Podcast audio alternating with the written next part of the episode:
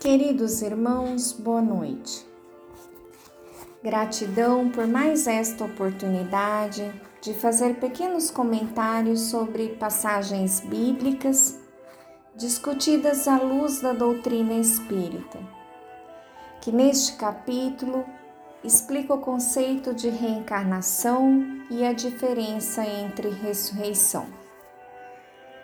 Vamos começar pela passagem de Mateus, onde Jesus quer saber o que, que os homens da época diziam sobre ele. Os discípulos respondem: Uns dizem que é João Batista, outros Elias, Jeremias ou um dos profetas. Aqui fica claro que o povo judeu não conhecia Jesus. Achavam que ele poderia ser qualquer um, menos o prometido, menos aquele que ia mostrar o caminho, a verdade e a vida.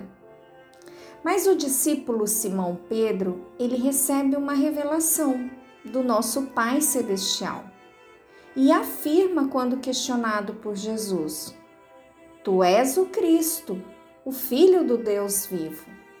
Comprovando aqui mais uma vez a comunicação mediúnica entre o céu e os encarnados. Na passagem de João, Nicodemos, o príncipe dos judeus, era um homem bom. Mas a sua religião farisaica o impedia de acreditar que depois de morto houvesse vida além túmulo.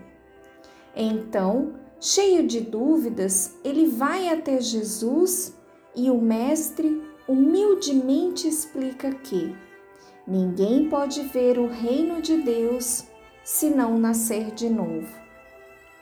Aqui, meus irmãos, Jesus deixa claro o conceito da reencarnação, que nada mais é do que o retorno da alma ou do espírito, mas em um corpo diferente do que já morreu.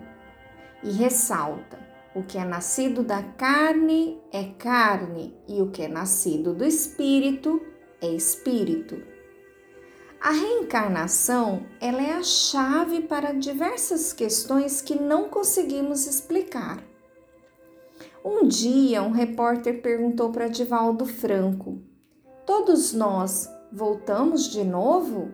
Divaldo respondeu: Sim, todos. A única exceção é Jesus Cristo. Ele não reencarnou, ele encarnou porque é um espírito perfeito ele é o consolador prometido.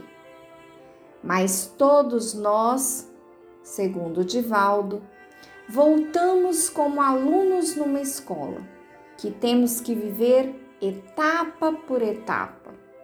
Se não nos empenharmos em cada série, teremos que repetir de novo as provações e expiações. Mas o que são provações? São os testes que passamos na vida. E as expiações? É aquilo que nos é imposto, ou seja, não temos para onde correr. Vou trazer um exemplo. Um assassino em série é uma pessoa que mata com uma certa frequência e sempre deixa uma marca nos corpos. Esta pessoa ela pode reencarnar sem braços e sem pernas. Sabe por quê? Para aprender a amar o próximo, pois nessa condição vai precisar do outro e aos poucos vai aprendendo a ser grato pelos gestos caridosos que recebe. Esse exemplo ressalta que somos herdeiros do nosso passado.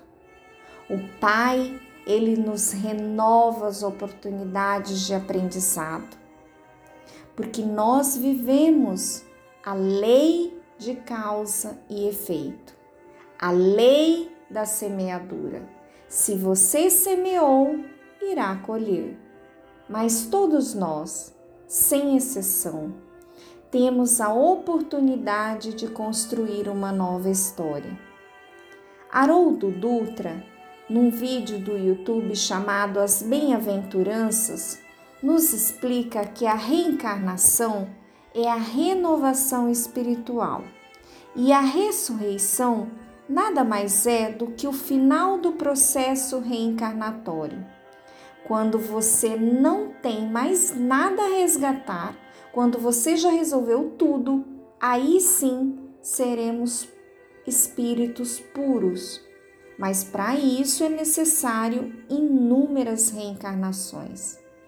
Então, meus irmãos, vamos abrir o nosso coração, fazer nossa reforma íntima diária, aceitar as nossas provas e irmos devagarinho reconstruindo o nosso futuro. E ter a certeza de que não existe injustiça. Se você que me ouve está passando alguma situação difícil neste momento da vida, tenha certeza de que no passado agiu de forma errada e agora está tendo a oportunidade de reparar o erro.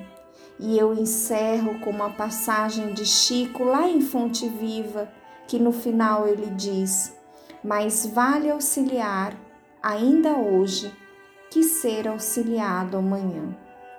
Graças te damos, Senhor, hoje, amanhã e sempre, que assim seja.